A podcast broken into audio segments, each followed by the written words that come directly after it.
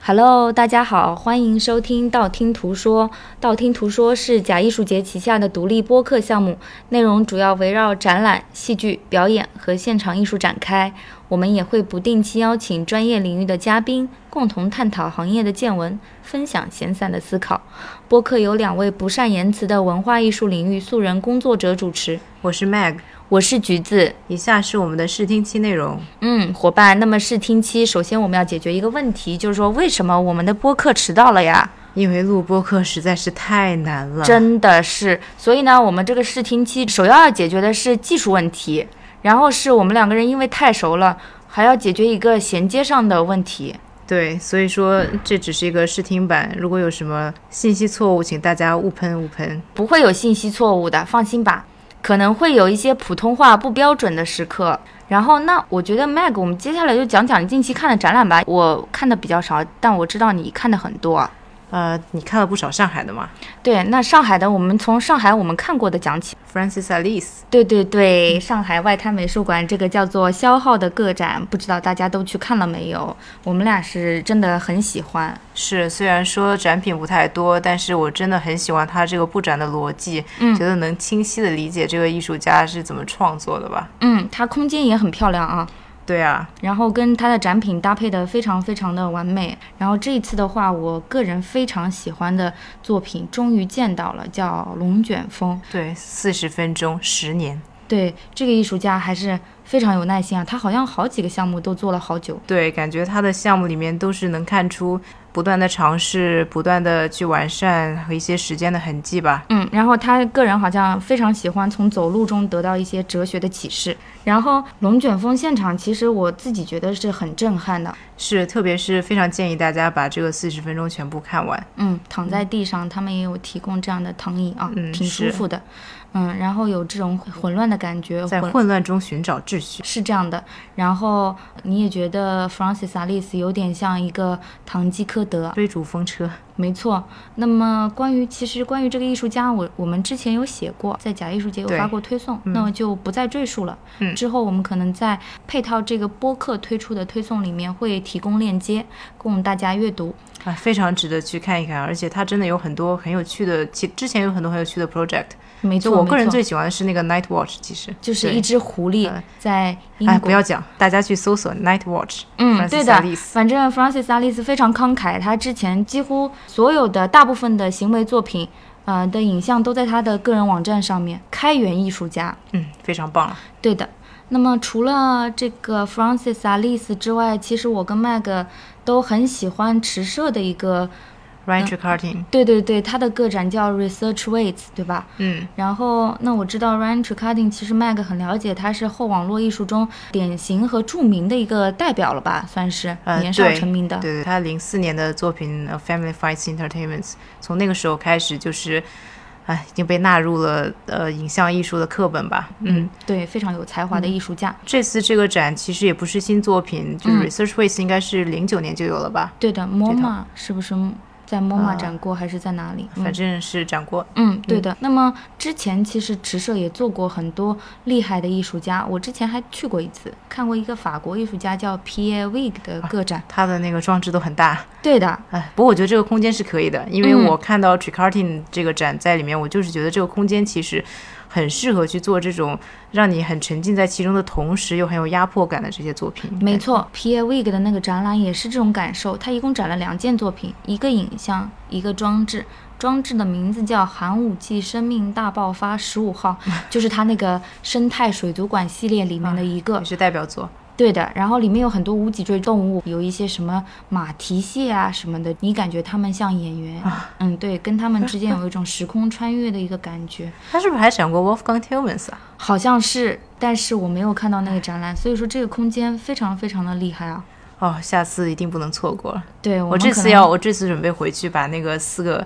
好好的看好，因为我真的觉得 Tricartin 的作品你看一遍是看不懂的。当然，我回去可能还是看不懂。嗯，我觉得你看得懂的，嗯，就就是需要时间，同样需要时间的，可能还有上海双年展，哦， 对吧？不，Tricartin 是故意让你看不懂，上海双年展只是让你多看几次。哦，没错没错，make sense。那上海双年展的话，我其实已经看了两遍啦。但是还是没看完。今年影像作品实在有点多，而且都很长，嗯，所以对的。我但觉是得它反正时间很长嘛，大家慢慢去看吧。我们也准备再去看两次，嗯，看两次再讲吧，不能嗯瞎讲，对吧？对目前为止最喜欢的真就是的不能瞎 讲嘛。对，第一期嘛，可以讲讲自己最喜欢的作品吧。最喜欢的作品应该就是 Francis Alice 的那个角落，但是是目前最喜欢。谁知道之后看完会不会改呢？好的，那么我们上海的部分就先聊到这里。接下来我们要讲的是 Meg 之前非常嗨的一个纽约行程哈。真的很嗨嘛。嗯，在去之前我知道好像就是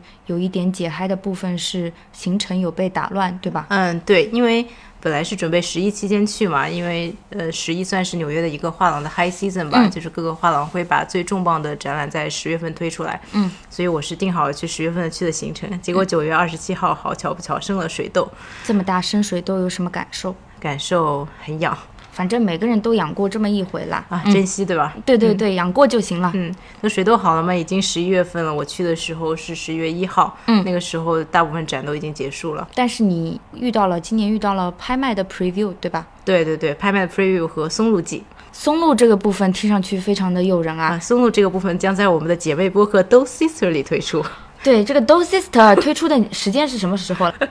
二零一二年， 本来计划是二零一二年，好吗？哦，对对对，是我们之前有这样的一个计划，但我们放弃了，我们追求我们的艺术文化事业了。嗯，好，我对们继续道听途说。那我们就接着聊聊这个拍卖的 preview 吧。嗯对今年是非常非常的厉害啊。对啊，其就是拍卖 preview，其实我也是第一次看嘛，嗯，然后还是比较震撼的，因为真的像苏富比它六层楼的拍品呢，然后就一层层看下来，它是把最贵的 evening sales 都放在六层，然后以此类推嘛。嗯，然后我也是看得很爽，因为真的是感觉他们拍卖拍卖行的 lot notes 写的非常好，我之前也不知道哎，其实，嗯，就是他们的 lot notes，呃，都是找最最最顶尖的 researchers 来写的，因为他们毕竟拍卖行是最有钱的嘛，嗯对都是业内的高手，嗯，而且他们会写 lot note 会比较的怎么讲，就是他们会写出这个。呃，这个作品的一些历史上的重要性啊，嗯呃，风格上的重要性，以及这个作品为什么会估价这么高，明白就是和市场有联系，嗯还挺不错的。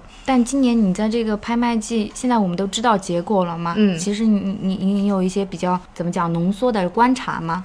嗯，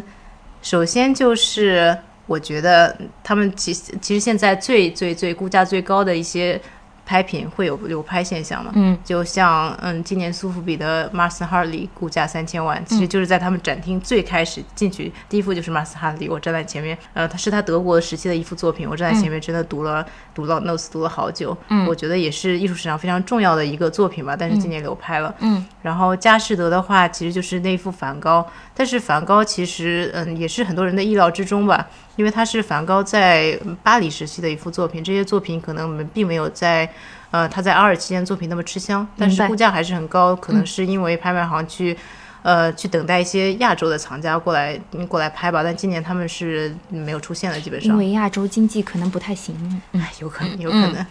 啊、还有就是对黑人艺术家，呃，黑人艺术家持续了在五月份五月份 auction 里面的创纪录的嗯浪潮，继续在、就持续走高。嗯因为像我们知道，五月份 Carrie James Marshall 就就是创了自己的一个拍卖记录，而且是翻了四倍嘛，嗯，卖了两千一百多万，嗯，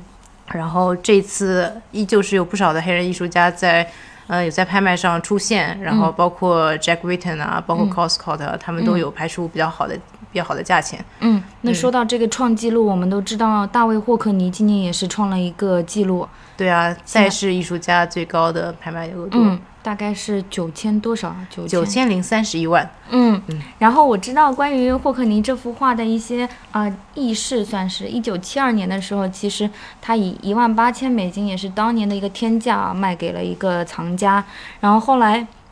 这个作品有易主，那这一次我们的彭博社也是非常的呃会做 research 啊，找出了这个这件作品的一个卖家，他其实跟霍克尼同年，然后是英国的一个富商，是那个托特汉姆热刺俱乐部的老板，好像。啊哇，那真的是很有钱，因对为对对热刺热刺的给人的感觉一直就是十几年来非常的有钱。嗯，没错，但是基本上来讲的话，我们在拍卖拍卖行业里面，其实很少会去讲卖家和买家的身份，对吧？嗯、对啊，因为你其实做一个很巨大的交易，你并不太想让人知道你的身份嘛。嗯所以很多作品其实就是 top tier 作品，都是在 private sales 里面就直接，嗯，就直接被卖掉了。嗯就是找一个 art art advisor 可能就卖掉了。就是真的在拍卖市场上如此高调的出现的，其实是少数吧，我觉得。嗯嗯然后霍克尼这幅画是真的很高调，因为这两年就一直在巡展嘛。我其实去年在 Matt 的那个霍克尼的很大的那个 retrospect 里面也看到过这幅画，就嗯真品真的是很棒、非常幸运，不知道之后还有没有机会见到这个作品了。啊，应该还有吧？嗯，但愿但愿。然后我知道这一次其实拍卖季的话，佳士得呃应该是给他的三件藏品拍了 trailer 是吧？对，就是那种动画 trailer，呃啊、现在都蝴很蝶流在行哈蝴，蝶在草上飞这种，很流行让名画动起来，好像而且就是放在他们的大厅里面循环播放，感觉特别违和。非常就是财大气粗的感觉啊。嗯，是啊，那我知道 Mag 的话，在这个拍卖季其实还有一些自己的观察，对吧？呃，对，其实是一些小的学习吧，因为嗯我之前很少，嗯，很少去这种呃大的那个 auction preview 嘛，然后这次去之前，其实我也就查了一下，嗯发现他们其实呃各种有各种很有趣的小标识，比如说三角形啊、空空的圆圈啊、圆圈啊，都是代表不同的含义。嗯，有的代表这幅画可能被 guarantee 了，现在很多大部分的画其实都有被 guarantee 嘛，但霍克对尼那幅没有，因为真的是 consigner 非常有信心啊。嗯嗯，然后还有还有很很有趣的，还有一些很有趣的标识，比如说其中一个标识是这幅画的材料证明他买了之后不能被运出美国，就这种很 specific 的标志。那是怎么样的一个标志哎呀？呃，可能很是好奇啊、有点忘记了，因为它美真国的国旗很复杂。嗯，然后。嗯，那那个好像是因为它的木材比较特殊吧，明那白幅作品。然后还有就比如说，我我发现了很一个很有趣的事情，就是 Norman Rockwell，嗯，他其实是一个，嗯，其实，在艺术史上这是一个很不重要的画家，虽然他在 popular culture 里面嗯是很重要的一个人吧，嗯，然后他竟然的一幅画是估价是一一百万美元，嗯，然后后来我问我的美国朋友说为什么会估到这么高嘛，然后他给我的解释是，其实收藏他的画的人其实是更喜欢收藏的是，呃，美国。呃，大概流行文化上的一些呃 memorabilia，比嗯如说是什么星战的首版的，嗯，星战的首版的海报啊，什么就是是这种人有在种收藏。 fandom 的感觉，对对对，但是它其实也是放放在苏富比的 Fine Arts 的 sale 里面嘛，明白就很有明白。趣。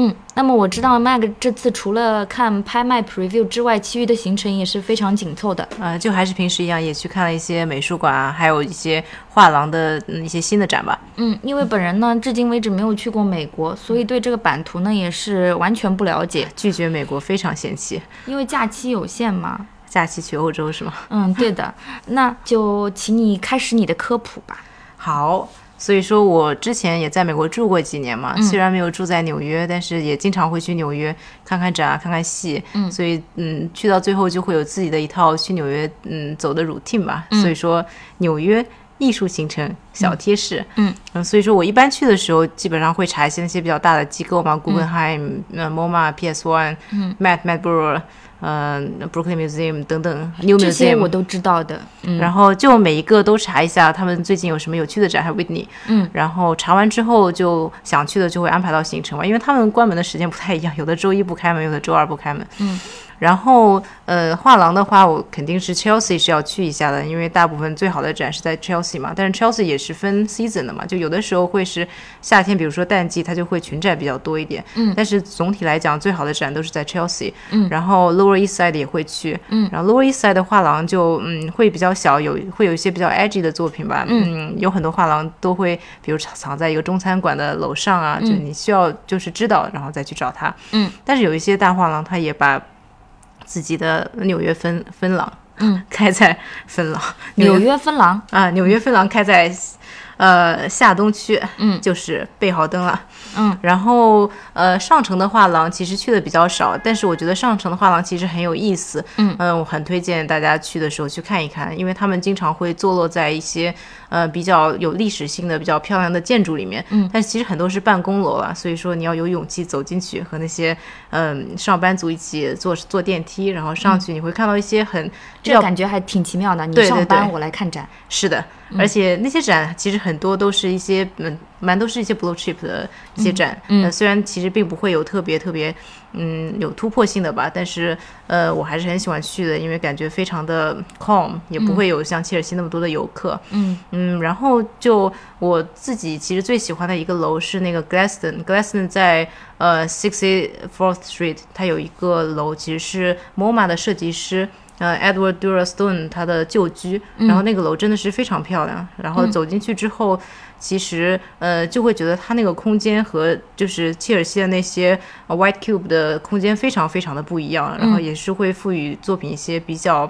嗯、比较嗯、比较特不殊同的的视角吧。嗯对我就很喜欢。嗯，然后另外一个我很推荐的空间在 Red Hook，在布鲁克林那边，嗯，叫 Pioneer Works，这个我也知道的。嗯，都知道就是不去。嗯，对的，嗯，然后会看去的，会啊去的。然后 Penny Works 其实 Red Hook 这个地方，因为它不通地铁，你可能下了地铁还要打一个 Uber，但是我觉得很值得，因为这个空间真的很大。现在在曼岛也就很难找到这么大的空间去展一些比较有想法的展了吧。像我年初看的 Anthony McCall 的新的作品展就是在那边，可能是我最近看的最喜欢的一个展了。啊、其他的布鲁克林的呃 gallery 大部分是在 Bushwick，然后 Dumbo 也有一些空间。嗯，那我知道刚刚 Mag 有提到 Chelsea，我知道 Chelsea 二零一九年要开一个非常指标性的综合类的艺术空间，叫 The Shed。然后、这个是主要是表演艺术对吗？呃戏剧表演艺术为主，但是也有呃展览的空间。然后这地方很有意思，因为它的艺术总监其实是曼彻斯特国际艺术节的等于说创办的艺术总哇监，，还蛮厉害的。对，然后这个地方非常非常的大。那我跟 Mag 也是研究了一下初期的一个 program，他们至今放出来的一个违约的节目单啊、非常的震惊。很期待。对我我感觉我好像应该是见过那幢楼，应该是因为它造了很久了。嗯，期待期待，下次去希望可以看到。，对，我觉得我可能会为这个场地去纽约吧。终于我已经嗯，啊、劝你了大概希望希望三。年了。嗯，有有有有。嗯，那我们接下来就言归正传，聊一聊 Mag 在纽约看的展览吧。尽管错过了这个 High Season，但是我知道你其实还是去看了，对吧？嗯，对，这次就只去了 Chelsea，然后挑了几个比较感兴趣的展看，就还是蛮有趣的。嗯，那我们就一个一个来吧。嗯，第一个看的展真的是第一个进去的，嗯，呃，是在 Tanya Bonac 的 Gallery，嗯，没有发错音吗？没有发错音，本播客的宗旨是不能发错音。对，嗯呃，Tanya Bonac 的 Gallery 的呃，现在展一个呃 sound artist 叫呃 Susan Phillips，她其实是也之前一零年有得过特纳奖，是一个苏格兰的艺术家嘛。嗯嗯，她创作一般是以声音为主，因为她嗯相信声音其实是可以呃去做一个 sculpture 的，她是、嗯雕塑，对对对，他觉得声音是可以去，呃，可以去创造空间空间感的，嗯，所以他会呃对声音做各种各样的处理，然后呈现出来的效果一般都挺不错的，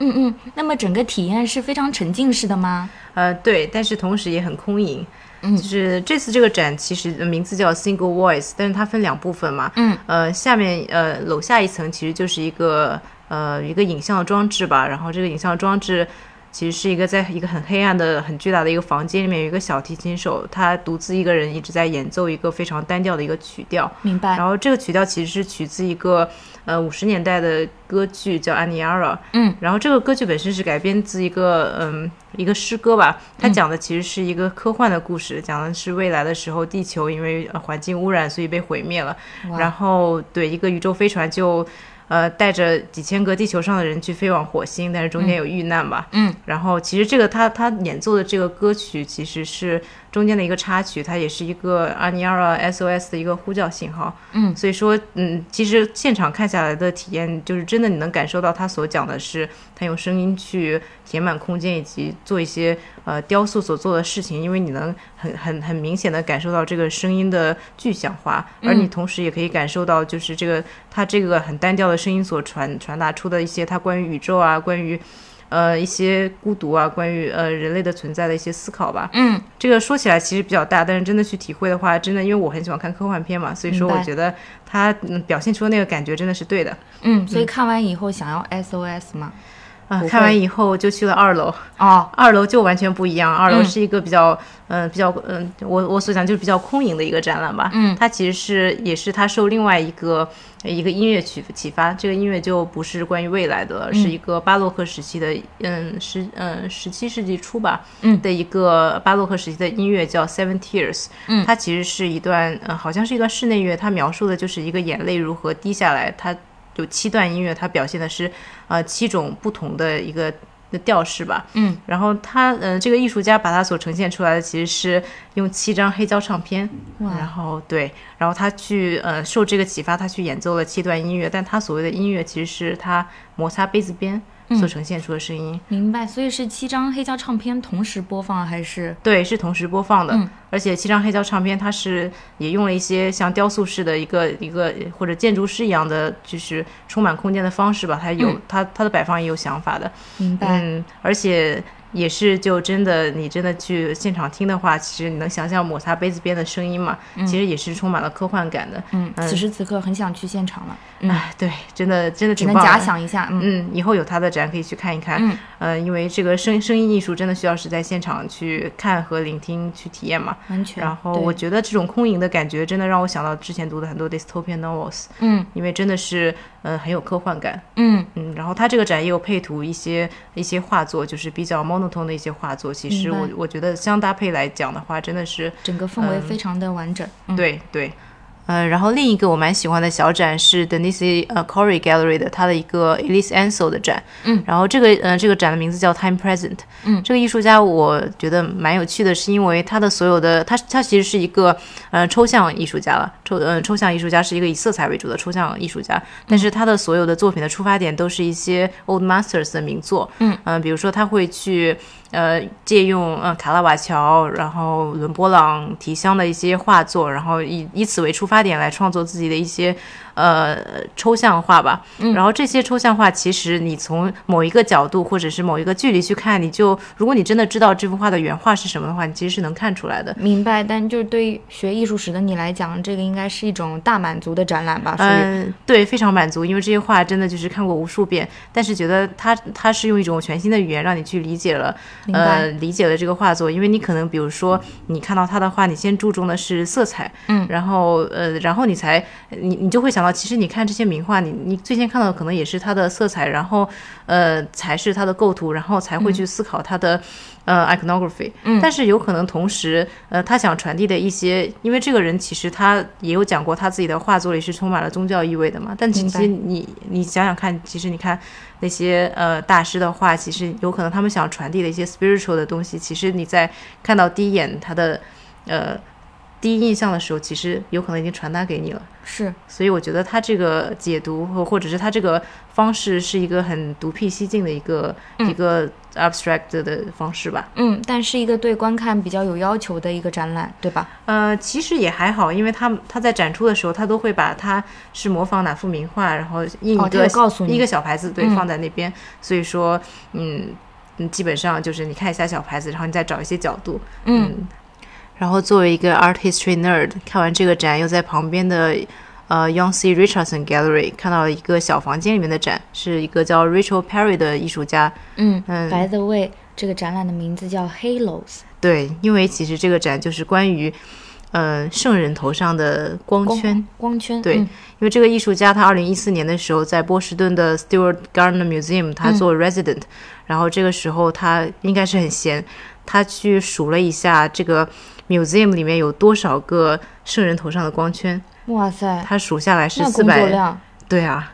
他数下来是四百四十五个，嗯，然后其中有一幅很著名的作品嘛，就是这个博物馆里面，就是呃波提切利的呃 Virgin Child，然后这幅画里面圣母头上的光圈是一点一点一点一点，就是呃、很仔细的画的。他受这个的启发，而且他也受就是盲人文字的启发，嗯，然后他创作了一系列也是和之前那个 e l i s a n s o 一样，它也是一个算是一个比较抽象的作品，明白然。后这个作品其实是他在白纸上面，每个白纸上面用像盲文一样的点点点了四百四十五个点哇塞，那个嗯听上去非常有禅意啊。啊，是啊，感觉是很有耐心吧，嗯，对，嗯，而且他会很详细的标明这个四百四十五个点分别是一二三四，那不仅很馋，可能数学也很好。啊，是，所以就很有趣，感觉嗯都这两个画艺术家都是很直接的 take reference from 呃艺术史呃，艺术史对。嗯然后还有一个比较有意思的摄影展，我也蛮喜欢的。嗯嗯、就是之前给你看过画册的那个瑞士的组合 c r o t i s and Sonderagger 嗯，没念错，啊，大胆念。来对，然后这个画册让我想起了那个 Thomas Demand 的创作啊，呃，对，是比较像，但是比起 Thomas Demont 其实是有一点打引号的故意的去欺骗观众的眼睛吧。嗯我他觉俩比得较诚实他俩比较诚实。嗯对，因为他们的他们的创作理念其实是他们会拿一幅呃历史上比较有名，或者是在摄影史上比较有名的摄影作品，嗯，然后他们会去，比如说嗯莱特兄弟的第一次飞行，然后梦露仙裙摆那个七年之痒，嗯还有比如说 William Eggleston 的那个红色顶棚，嗯嗯嗯就是他们都会把它拿来，然后想办法去把呃场照景片里面的还原场景还原，嗯他们会去买各种很很专业的各种很仿真的模型，嗯，然后其实他们每个人都有两个儿子嘛，然后他们会说其实和儿子玩耍，然后拼接拼贴一些什么小士兵。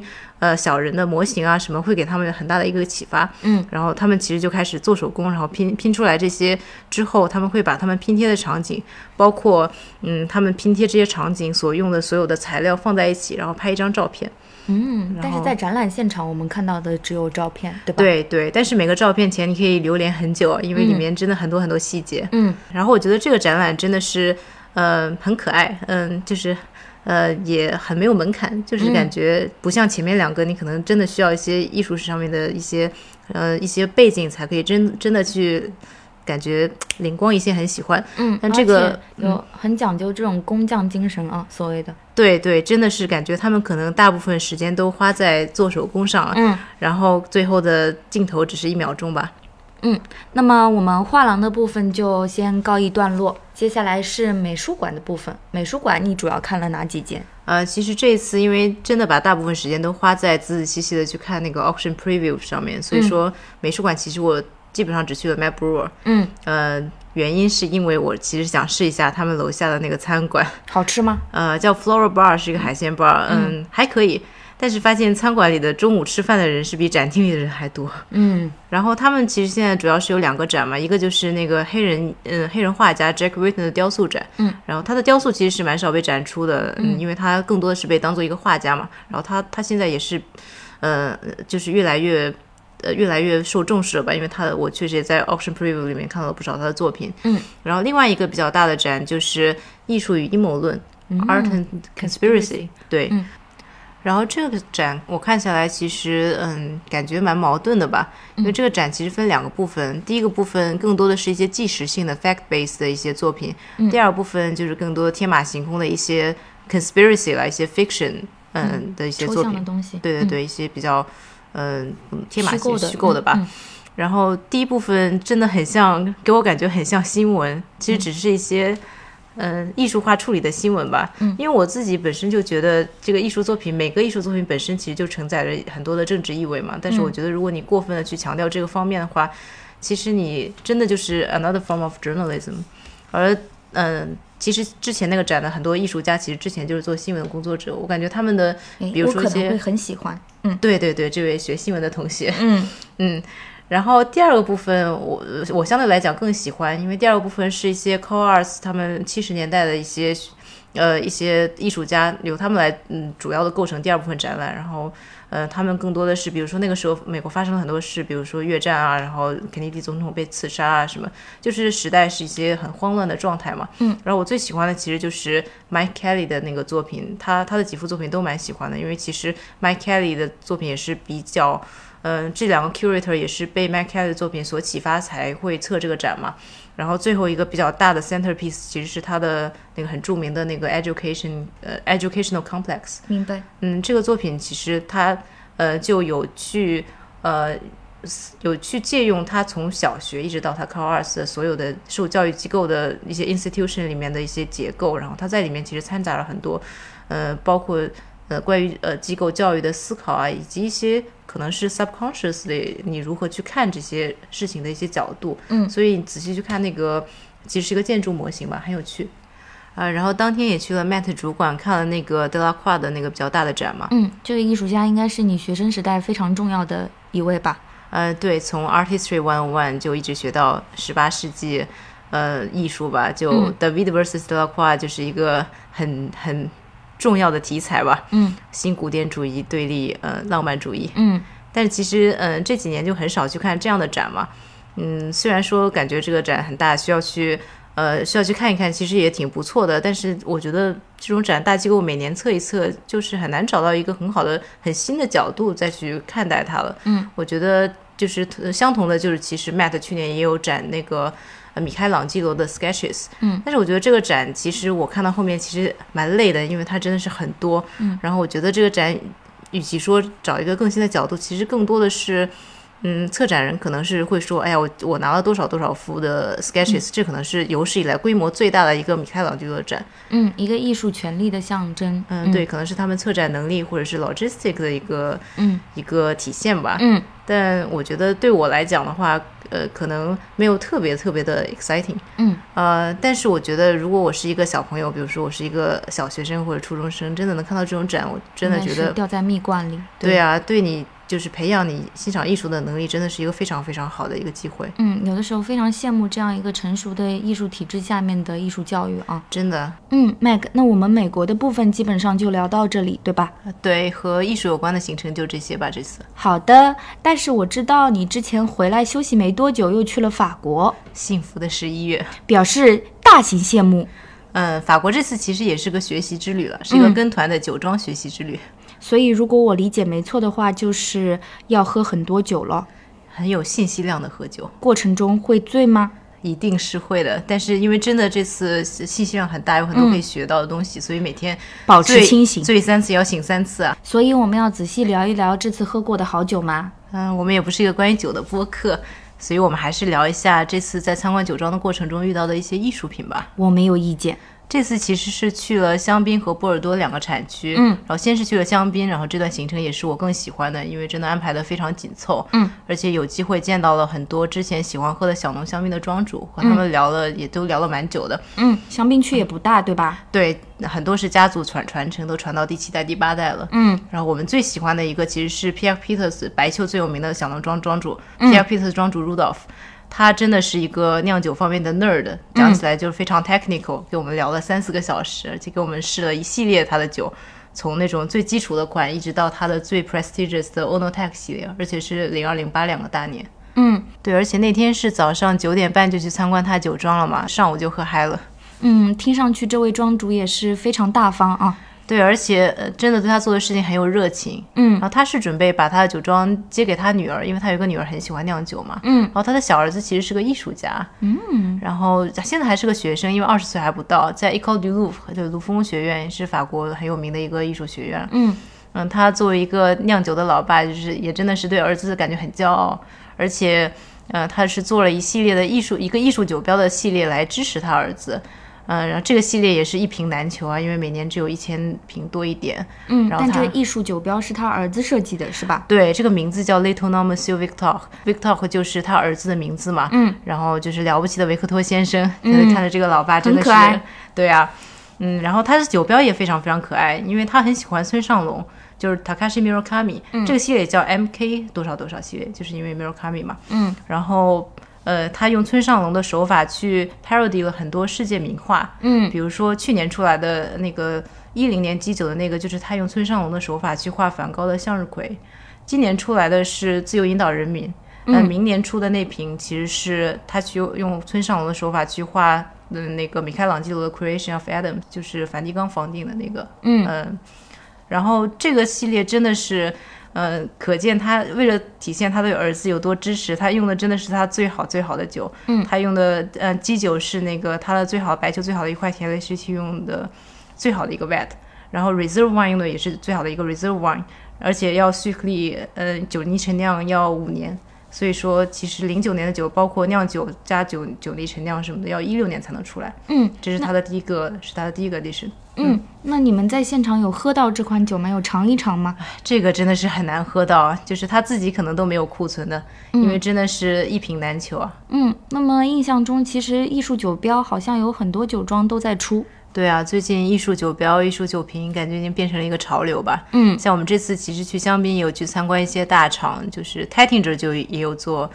艺术酒瓶，而且找的都是赵无极啊、Arman、Barcelo 这种大艺术家。嗯但是感觉真的是有一点凑热闹。相比较而言，Rudolf Peter 作为儿子这个系列真的是非常温暖，而且很特别啊。嗯，而且最主要是 PP 的酒真的是很好喝。嗯，那么我们香槟区的好喝的内容就到这里为止了，对吧？对，差不多了。好的，那么我们接下来进入波尔多区。好，我们这次波尔多行程其实也是蛮主流的，就是五大庄加男爵加低金。嗯，然后波尔多因为是一个比较有钱的产区嘛，所以有钱的地方就有艺术，所以这次行程也有蛮多和艺术有关的东西吧。嗯，感受到艺术随着资本的流动。对啊，比如说，呃，拉图的老板 Pino 他自己的 Artemis Group 就有很多的收藏嘛，嗯所以说拉图就是真的进去之后就，嗯，reception 一副 m a t i a l h e s 真的就把你镇住了，然后里面也是布满了当代艺术的，就是收藏吧。嗯，Artemis 好像也是，如果我没记错的话，佳士得的母公司。对啊，就是和艺术有着千丝万缕的联系吧。嗯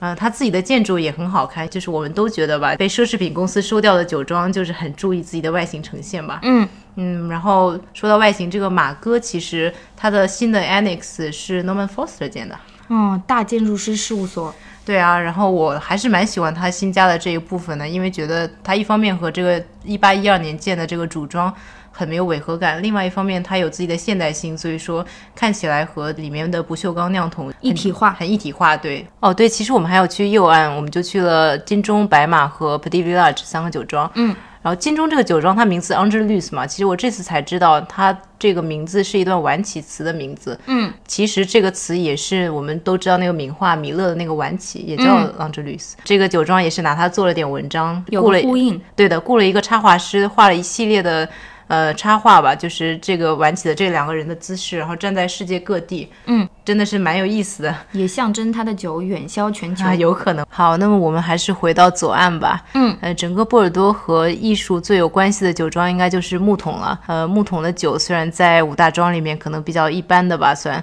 但是他们通过艺术酒标这个 project 真的是声名远播啊。然后这个 project 其实一九二四年就开始了，哦，这么早。对啊，那个时候只是他的老庄主觉得这个，呃，之前的酒标可能太单调，所以找一些艺术界的朋友帮他们画一些比较有趣的插画，嗯，贴在商酒业标意识上。非常超前。对啊，做到现在已经是一个很知名的艺术项目了，感觉、很多大艺术家，世界各地的大艺术家都帮他们画过酒标吧。嗯，但它是一个付费创作的项目吗？呃，不会给钱的，其实，但是会给酒。给酒听起来更诱人一点。对啊，其实我也蛮好奇的，到底会给多少酒才能请得动这些大艺术家？我猜可能每一位都不太一呃，样。嗯我有问过，他们没有告诉我，我估计可能是不太一样的。嗯，而且这个项目我觉得比较有趣的是，他们呃委任的时候吧，大概不会告诉艺术家具体的，他们不会限定主题，嗯所以其实有很多人会天马行空的去作画，然后每一年的风格都会有很大很大的差别。非常自由。对啊，所以说这个项目可能大家都知道，但是大家不知道的是，他们酒庄里面其实是有一个小的 gallery 的，嗯，然后这个是藏在里面的，对吧？呃，对，其实是参观项目之一吧。嗯，呃，我们当天其实参观到这个酒庄的时候也也蛮疲惫了，因为波尔多的酒庄酿酒模式都比较统一嘛，然后不像香槟比较有区分性，所以看到后面其实也蛮蛮疲惫的。看到这个 gallery，然后进去，呃，放松放松，换一个脑子，其实感觉挺不错的。嗯，那 gallery 的收藏是有主题的，还是说，呃，其实就是他们庄主的私人收藏吧，但嗯是它其实更偏向于所有和酒有关的藏品。嗯，然后非常点题。对，但是它其实没有设定年年代或者什么，有东方的也有西方的，然后从中世纪一直到现代都有。嗯，那么这一次 Mag 也是从木桶带回来了两套酒标明信片。对啊，人手一套。嗯，但是我们没有送礼的环节，呃，本播客不送礼物。嗯，只是纯粹的想拆一下。那让 Mag 拆一下吧来，来，我们来看一看。啊，第一个是二四年，四五年，其实它最开始是没有连续性的。诶，七零年是毕加索，哎，七三年毕加索。嗯，呃，从八二年开始就连续了啊。对啊，但是它比较好的年份是哪一年呀？呃，波尔多最好的肯定是八二年嘛。嗯哎，他八二年其实是 John Huston 那个嗯，导演，演，嗯对，就是 Misfits 的导演，我我其实挺喜欢他的。我没有想到，我这次去木桶才知道他还做过这么多和艺术相关的，因为他应该是庄主的朋友吧，不只是帮他们画过酒标，嗯还给庄主画过那个肖像，也挂在他们的酒庄里面。嗯，啊、另外的话，八九年其实是个大年，嗯，呃，看一下啊，八八年是 Keith Haring 哎，哎，对，两只涂鸦羊很有意思。嗯其实他们很多人都会画羊嘛，因为木桶在法语里面就是羊的意思，嗯，所以艺术家一般会拿它作为灵感，嗯，然后巴利斯也是两只羊，是应该是红葡萄酒和白葡萄酒的颜色嗯发生的两只羊，然后九零年也是个好年，嗯，Francis Bacon，哇，他这个也是很符合他的风格，是一个不知道是一个像像跳舞的形状举着一个酒杯，好像是，嗯，蛮有他自己风格的，嗯看看下面，嗯，九二哇，九三年是巴尔豪斯，九三年这个酒蛮有意思的，因为巴尔豪斯画了他比较有特色的那个大玉女嘛，嗯然后这个酒进口到美国的时候，因为美国的 censor 比较严，嗯所以就说这个有裸体不能不进，行对，所以他们换了酒标才进去的，那换了正常的酒标，呃，有可能，嗯，反正不是这个，嗯，后面还有什么好玩的？看一看啊，哎，你家有一瓶是吧？对我家那个是零六年的，零看六一下啊年是谁？零六年是 Lucian Freud，哦，嗯。哎，但是有只马，对，然后对这个我还有去看过，因为 Freud 当时讲他创作的灵感其实是他想说营造出那种人们看到好酒的那种兴奋之情，然后他想到的其实是一个斑马看到了棕榈树，不知然道后哦有为个什么，比喻在里面，对，不知道为什么斑马看到棕榈树会很兴奋，但是这个不像弗洛伊德，对，因为很萌，对，很就是萌，很对，很小孩子的感觉。对，哦，这个 b e r n a v e n e 哦，它其实它有很多大型的雕塑嘛，嗯但是它这次把它做成了橡木条，就是九成酿的橡木条。它雕塑其实，在凡尔赛宫那边就也展过，有，嗯，对，亚尼什卡普也有。嗯、哎呦，这个二零一二年的 Barcelo 真的，只要和酒标有关系的都有它的身影，嗯，接单侠，对可接能单侠可能非常非常喜欢喝酒，有可能。哦，这个一三年的李孤帆，这个我蛮喜欢的，我感觉嗯单色画现在真的是很火了。那个时候就那时候还没火起来，呃，可应能该已经是火开了开始的开始开火始了火的嗯时候就，他这个真的是感觉他，呃，他应该是一一点一点画的，就因为嗯很 meditative，、和他自己本身的风格也很像，就是那个一个酒的陈酿的过程，就是颜色由浅变深，嗯哦，后面两由个深很变厉害，浅。对，哎，后面两个哇，霍克对，尼啊一个霍克尼，一个里希特一，个李斯，哎，Richter 这幅我也是真的很喜欢，他用他自己的 flux 的那个画法嘛，嗯也，是对画出来的。但今年的好像不在这个里面是吧？对，今年的我在的时候还没有出，因为、呃，其实今年出的应该是二零一六年的嘛，因为嗯酒需要陈酿一段时间才会放出来嘛。嗯那个呃，一六年的是肯特里奇， 嗯，他也是无处不在啊，非常高调的艺术家。对，真的是无处不在。嗯，那么我们后面就直接聊巴黎了，好吧？嗯我知道你喝完酒以后就直接奔向了巴黎。对，但是因为也比较累了嘛，所以在巴黎时间也不太长，呃，三四天也就主要休息一下。嗯，不过你之前在这边 gap year 过，应该挺熟悉的，走起来。是啊，其实挺想去那些之前很常去的美术馆都看一看的，但是这次时间比较短吧，就挑着看了一下。嗯，所以这次看了哪几间？呃，美术馆就只去了蓬皮杜，嗯，呃，蓬皮杜的两个展还蛮大的，那个立体派和 Front West 嘛，都是比较 thorough 的。然后我也是看了四五个小时才把两个展都看完，嗯，这个就不多讲了吧，大家也都也比较熟了。那我们还是讲讲更加有趣的那个画廊吧。嗯，这次去就是把马来几个重要画廊的展都看了一遍，嗯，最喜欢的还是贝浩登的两个展。贝浩登的话，目前在上海也有一个空间啊，但是展览的内容目前看来很一般，方向也是挺不明朗的。对我之前有去看他们那个村上隆嘛，进去感觉有点像一个艺术品商店，嗯，但是他们会嗯，巴黎的总部就很不一样了，空间很棒，然后展览质量也高很多。像 Sophie c o 这次这两个两个部分的展吧，其实它在空间上也是分两个部分，嗯，一个是巴斯克，就是 Because of，是一个关于图像和文字的展，还有一个就是你之前有发过的那个 Sophie c o 嗯，关于他猫的一张合集唱片啊，Sophie c o 其实是邀请了很多著名的音乐人帮他的这只爱猫，呃，名叫老鼠的爱猫， 对，嗯，创作了一张唱片。然后里面参与的艺术家包括，比如说 Jarvis Cocker 啊， Ragnar Kjartansson 啊、 Benjamin Biolay、Bono 都很大牌。 The National、Laurie Anderson，像 Laurie Anderson 更是跟这只猫应该是有过非常亲密的互动，所以你能听出来这个情感。呃，其实他展出的现场除了这张唱片之外，它还有一些文字啊、图像啊，还有一段影像吧。嗯，算是给猫做了一个葬礼吧。嗯，对。但其实我更喜欢它另外一个展嘛，就是那个、嗯、呃巴斯克 because of，因为这个展其实是一个关于图像和文字关系的。这个 Sophie Call 也是自己也是多年来很感兴趣的吧。这个展其实要要形容一下，因为它进去之后，你其实看到的是有很多张黑色的幕布，这个每个黑色幕布上都写了一段文字，嗯有长有短，这些文字都是从 because of 这个词开始的。比如说有一段文字是因为我在网上看到了一段关于我的形容，Sophie Carr 这个人不要小孩，我觉得这是一段诽谤。嗯，然后当你看完这个文字之后，你会蛮疑惑的，对吧？然后你走到前面去。拉开这个幕布，其实看到的是 Sophie Carr 手里抱着一个小孩，很开心的。对，所以其实就是，嗯、他有去去探索这个文字和图像的关系，以及让你去 physically 去体验这个关系吧。嗯，然后他之前有有讲过，说他这个 inspiration 来自于哪里？其实是他八五年的时候和另外三位摄影师一起参加一个关于摄影的 panel。他说他和之前的两位摄影师讲的时候，下面观众都昏昏欲睡。嗯，然后最后一位上来的时候就是 Denis h o s h 也是个很有名的摄影师。他上台的时候，他就把整个幻灯片全都关掉了，然后他就开始给观众形容他拍每张照片前是什么样的情景，然后下面观众听得都很入迷。等到他形容完之后，他会忽然点亮幻灯片，然后观众就会看到那个图像呈现出来。跟想象的肯定是有一些出入。呃，对，有的可能是一样的，有的可能是不同的，但是这个逻辑就很有意思嘛。嗯，Sophie Carr 有讲过说，其实现在很多，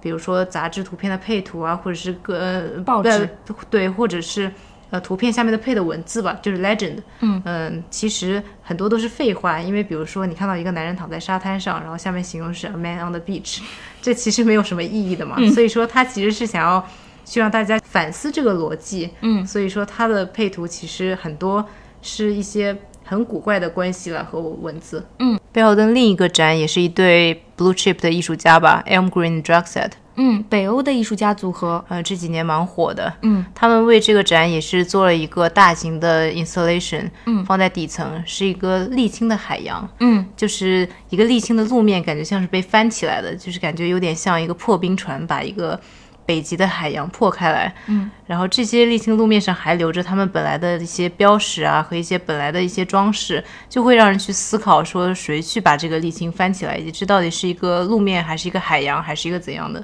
嗯，这让我想起之前他们在伦敦白教堂做的展览，好像也是把整个美术馆的空间做成了一个废旧的游泳池。哇，好想看！然后这次在二楼有展他们一些之前比较有代表性的作品吧，比如说 Human Size Sculpture，就是 Human Size Ear、Human Size Swimming Pool，就是那个游泳池翻过来的那个。然后我比较喜欢的一个作品是一个吧台，嗯但是这个吧台你仔细观察会发现它其实是没有进口的，而且它的啤酒的 tap 全都是对向外面、对向顾客的。一个毫无功能性的吧台。对，就蛮引人思考，到底是在什么情况下会变成这样以及会出现的。除了这两个展览之外，还有其他推荐的画廊吗？其实有一个画廊叫 Frank Elbus，嗯，印象蛮深刻的，因为它这个画廊坐落在一个院子里面，嗯，而且它整个门都是黑色的，也没有牌子。不好找。啊、对，这个画廊让我感觉真的去看画展前做 research 还是蛮重要的，先要查一下你想看的展览嘛。嗯、因为它这个展我真的是蛮有兴趣的，这个艺术家叫 David Belula，嗯，是一个葡萄牙艺术家。嗯，他这个展主要是他用一些现代的科技去模拟人类的情感。他的展览的名字就叫 Outsource Effects。嗯，他比如说用心电图啊，用一些呃造水的机器啊，用一些温度计啊，去表达你的感受、你的心跳、你的体温等等。他想讨论的其实是在这个呃信息化的世界里，人类的情感被放置在怎样的位置，以及有什么样的呈现方式吧。嗯嗯，这个印象是蛮深的。还有 Tadias Rupak，他在展一个画眼影的艺术家，就是哦你之前对发的那个。我们之前有把它发去微博啊，然后得到了一些网友的反馈。那网友的反馈都是在猜这些夸张的尺寸的眼影盘的牌子。也是一个意想不到的效果。对的，呃，这位艺术家其实叫 Sylvie Flehe，是一个瑞士人。嗯，他在过往的作品中也讨论了很多跟消费主义相关的话题啊。对他也有做那个比较有名的是把名牌手袋放在 out of context 的位置，所以差不多了这期。嗯，我们就录到这里吧。以上就是我们试听期的内容啦，下面是 After Dark 试听版。 After Dark，能听到这里的大概有两个人吧。我们的妈妈，妈妈们们好。嗯，然后我们交代一下为什么要叫道听途说吧。好，跟啾啾问好，啾啾告诉我们这个播客要叫道听途说的，我们觉得这个 idea 非常棒，就直接对拿来主意了。嗯，啾啾是我们非常要好的朋友，想念伦敦，对，想他念在和伦周敦。周一起看戏的日子。对，跟他说新年快乐。如果这个播客可以在新年之前上线的话，我们一定能在新年前上线的。好的，说真的，你觉得周周能听到这里吗？肯定会听到的呀，因为我们会告诉他，这期播客里面他出现了。好的，